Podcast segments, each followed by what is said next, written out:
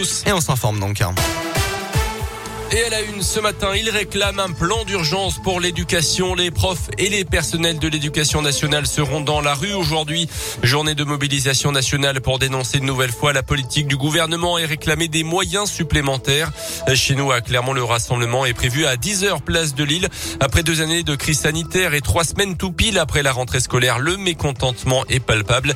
Les précisions pour Radio Scoop de Claire Rollet, membre du SNES dans la région. Regrette surtout, c'est le manque de moyens qui est criant, surtout en nombre de postes. On a une croissance des effectifs avec des classes qui sont euh, à bien plus de 30 élèves, alors que voilà, nous, ça fait plusieurs années qu'on revendique que le travail euh, ne peut se faire qu'avec des effectifs réduits, 30 élèves max euh, au lycée, 24 élèves max en collège. Ensuite, ben, nous, on pense que la revalorisation, elle doit se faire sans contrepartie. C'est pas une demande hallucinante quand on pense que, voilà, en 1980, un jeune enseignant, en fait, il commençait sa carrière avec 2,3 fois le SMIC. L'heure actuelle, on est à 1,2. Donc, il y a une réelle perte de pouvoir d'achat et concrètement, le gel du point d'indice a fait qu'on n'arrive pas à combler euh, l'inflation. Et selon le SNES, depuis 2018, ce sont 1883 emplois qui ont été supprimés dans le second degré dans le pays. À noter également ce changement à venir à l'école pour une quarantaine de départements, dont l'Allier, le Puy-de-Dôme, ainsi que la Haute-Loire. À partir du 4 octobre, les enfants pourront enlever leur masque à l'école. Décision du gouvernement à l'issue du Conseil de défense sanitaire. Ces départements se situent en dessous des 50 cas de Covid pour 100 000 habitants. Dans l'actu également en Auvergne, il avait cru à de juteux placements dans un fonds d'investissement en Suisse. Un médecin clermontois avait confié toutes ses économies, 735 000 euros à une de ses patientes et il avait tout perdu. Euh, Une de ses patientes qui lui faisait miroiter des euh, sommes faramineuses avec des taux d'intérêt incroyables. La patiente et son complice étaient jugés à Clermont cette semaine. Euh, Ce dernier a misé une partie de l'argent détourné, l'autre partie servant à financer leur train de vie. Le duo devra rembourser la somme et a été condamné à trois ans de prison avec sursis.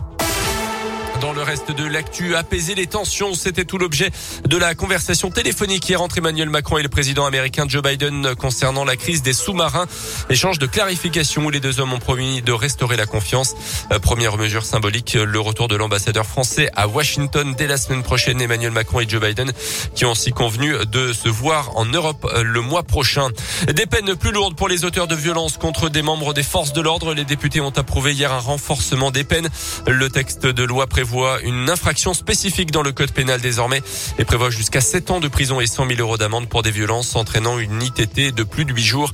Une peine qui peut être alourdie en cas de circonstances aggravantes. Le foot avec la septième journée de Ligue 1 hier soir et le Clermont Foot s'est effondré sur le terrain du stade Rennais. Les Auvergnats humiliés 6 buts à 0 par les Bretons. Saint-Etienne continue de sombrer avec une nouvelle défaite contre Monaco. Seul Lyon a gagné 3-1 contre 3 à haut classement. Lyon est sixième à un point du podium. Clermont 11e. Saint-Etienne toujours avant-dernier. Une soirée de foot encore ma- marquée malheureusement par des violences. Hier soir, un bus de supporters bordelais est tombé dans un guet-apens organisé par des supporters de Montpellier. Bilan une bagarre générale et 16 blessés légers.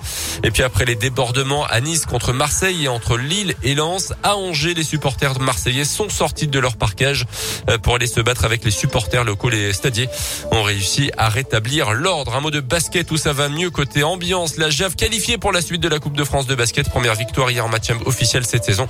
C'était contre Chalon-sur-Saône 82 à 80.